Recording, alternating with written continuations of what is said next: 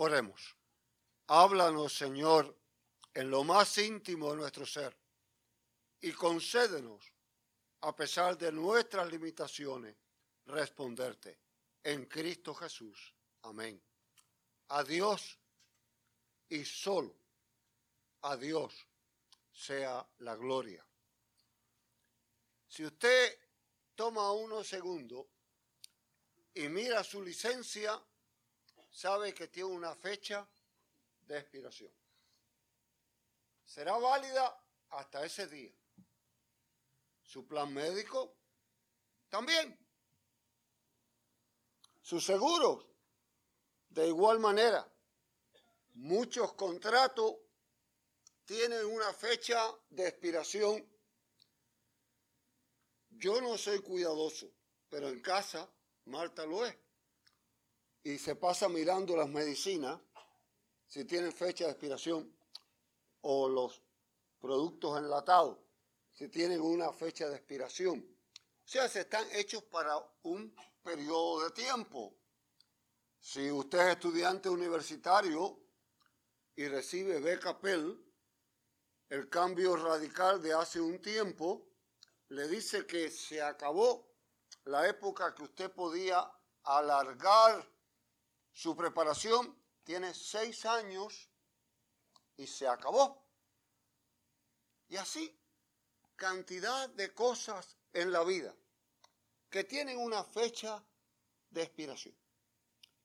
Nos hemos acostumbrado tanto al concepto de fechas de expiración que pensamos que en el aspecto espiritual también y en muchos movimientos o grupos religiosos se toma este tema como algo que ya pasó, como algo que no tiene relevancia, como algo que ya expiró, que fue útil para un tiempo, pero que hoy no tiene relevancia.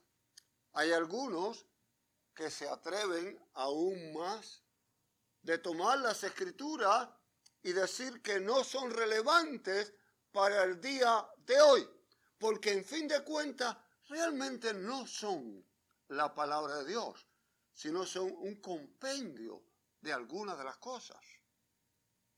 En el caso nuestro, vamos a todo lo contrario. Sí es la palabra de Dios. Sí es la palabra de Dios desde Génesis hasta Apocalipsis. Y no tiene fecha de expiración. Algunos van hasta el chiste de decir, tú estás como Jesús, que vas a venir y nunca vienes. Cuidado con la sorpresa. Cuidado con la sorpresa. Yo tuve un profesor sumamente sabio, pero extremadamente exigente. Y el primer día de clase nos decía claramente a todos nosotros, yo no doy examen final. Ni me gustan los trabajos escritos. Sencillamente creo en los exámenes orales y de vez en cuando los invitaré a ustedes a sentarse conmigo y conversar un tema de lo que hemos cubierto. Y déjenme advertirles, nunca les voy a avisar, pero estén listos todo el momento porque cualquier día apareceré y les pondré un examen en la mano con el material que he cubierto. A la semana de clase se apareció y puso un examen. La mayoría lo pudimos trabajar muy bien porque estábamos apercibidos. Pero pasó otra semana y otra y en el grupo se fue relajando A él se lo olvidó. A él no le gusta revisar exámenes. Él nos va a conversar. Pasaron siete semanas. Y un buen día, con una sonrisa amplia, dijo, hoy es el día. Aquí tienen un trabajito, escríbanlo. Responde, el 80% de la clase se colgó. Y el comentario después en el patio es, yo no estaba preparado. Yo no estaba preparado. Y como buenos estudiantes al fin, se acercaron y le dijeron, es que no estábamos preparados. Y yo le digo, oh, eso yo lo sé, pero ese es problema de ustedes, porque yo se los advertí. Y no cambió ninguna nota. El juicio final no tiene fecha de expiración. El juicio final está preparado para todos. Y analicen de cerca el pasaje. Desde bien temprano en el Antiguo Testamento se comenzó a hablar del juicio final. Y es en el Nuevo Testamento donde toma cuerpo y donde toma forma la enseñanza de una manera real. Hay muchas versiones, hay muchas ideas, hay múltiples enseñanzas. No obstante, si usted analiza las escrituras, va a encontrar primero Lucas lo hace bien claro cuando dice en el capítulo 21, los versos 25 y 26, que será como un lazo que llega sobre la humanidad. Hay dos conceptos de historia que usted tiene que tener muy claro. El concepto estoico y que yo me temo que es hoy en día el más popular, que se llama el concepto de historia circular. ¿Qué quiere decir eso de historia circular? Quiere decir que la humanidad repite sus hechos, los va repitiendo y cada cantidad de cientos de años el mundo es destruido y comienza de nuevo y comienza de nuevo a dar la misma vuelta, a hacer lo mismo y al final lo mismo. El concepto de historia dentro del cristianismo es distinto. Es el concepto lineal. Vamos hacia una meta. Vamos hacia un objetivo. Vamos hacia una razón. Ahora bien, no deje que nadie lo asuste o lo engañe diciendo, esto va a ocurrir porque pasó tal cosa. Mañana será el día. No hay duda que las escrituras son claras. Ni siquiera los ángeles del cielo lo saben. Solamente el Padre. El concepto de la segunda venida está íntimamente atado a la resurrección y al juicio.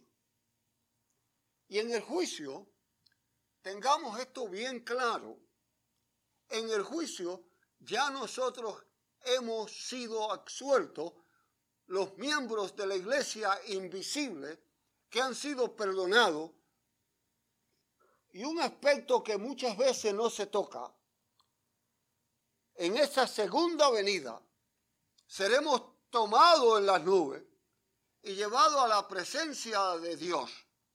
Y lo contemplaremos para siempre y seremos parte de los que juzguemos al mundo. Parte de los que juzguemos.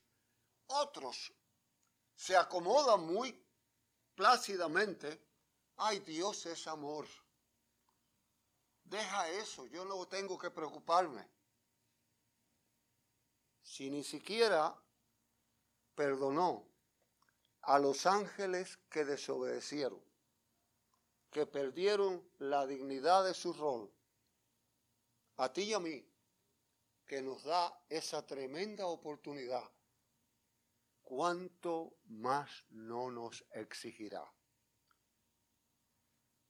El juicio final no es para vivir asustado. El juicio final no es para vivir apesumbrado. Es todo lo contrario.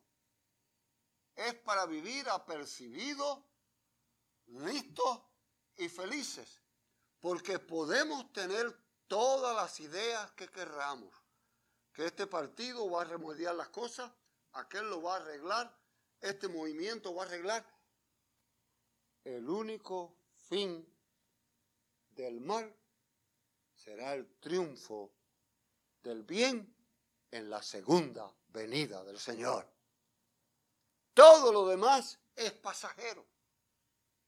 A veces no le dedicamos todo el tiempo y toda la energía que necesita el reconocer la segunda venida del Señor y como mencionamos hace unos segundos, verla en esa trilogía, resurrección, segunda venida, juicio. Y en el juicio, el Señor que conoce todo, que sabe todo, dictará sentencia. En el centro de Europa, en una pequeña ciudad, vivía un hombre extremadamente rico y poderoso. Se sentía el dueño de la comarca. Pisoteaba a todos los demás. Ignoraba a todos en el pueblo. Una pobre mujer que quedó viuda con su hijito salía a pedir para mantenerlo y él prácticamente gozaba con patearla, con maltratarla. El hijo se fue desarrollando y se convirtió en un pintor extremadamente famoso. Toda Europa exhibía sus obras de arte. Toda Europa lo alababa.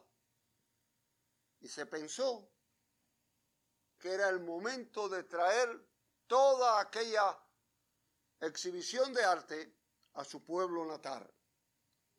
La trajo. El cuadro más conocido, el más alabado, era el que él se le grabó en su niñez el maltrato de aquel abusador con su madre. Y lo pintó con todos los detalles. Era el que todo el mundo quería ver, el que todo el mundo alababa. Llegó al pueblo y la exhibición fue un éxito. Aquel hombre todavía vivía. Ya estaba él casi llegando a su fecha de expiación ya está a punto de expirar. Jorobado, bastón en mano, con dificultades, llegó. Quería ser parte de la fama de su pueblo. Pronto descubrió lo que era aquel cuadro. Pronto le vino a la mente lo que había en aquel cuadro pintado. Ofreció una cantidad inmensa de dinero para llevárselo, para desaparecerlo. Y el joven le dijo, no, no, no, yo no lo vendo. Subió la cantidad inmensamente. Y el pintor de nuevo le dijo, mire, no pierda su tiempo ofreciéndome. Ese cuadro no será vendido ese cuadro no tiene valor material, es un recuerdo perenne. qué distinta es la historia tuya y mía. El cuadro de nuestros errores, el cuadro de nuestros fallos, el cuadro de nuestras caídas, el cuadro de nuestros abusos, fue comprado con la sangre del Calvario. En el juicio final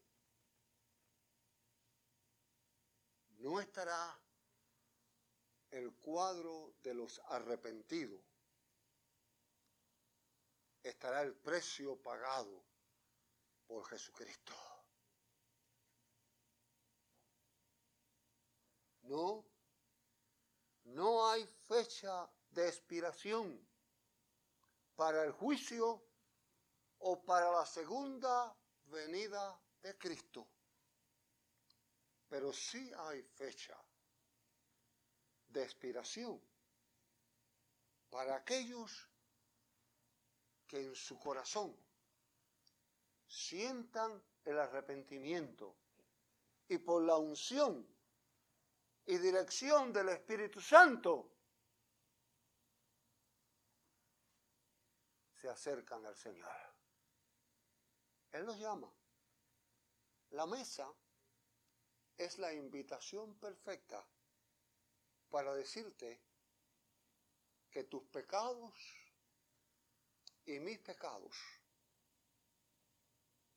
tienen fecha de expiración. Así como el juicio no lo tiene, la fecha de expiración de tu pecado y del mío es la sangre de Cristo Jesús. No dejemos pasar este primer domingo de cuaresma frente a la mesa.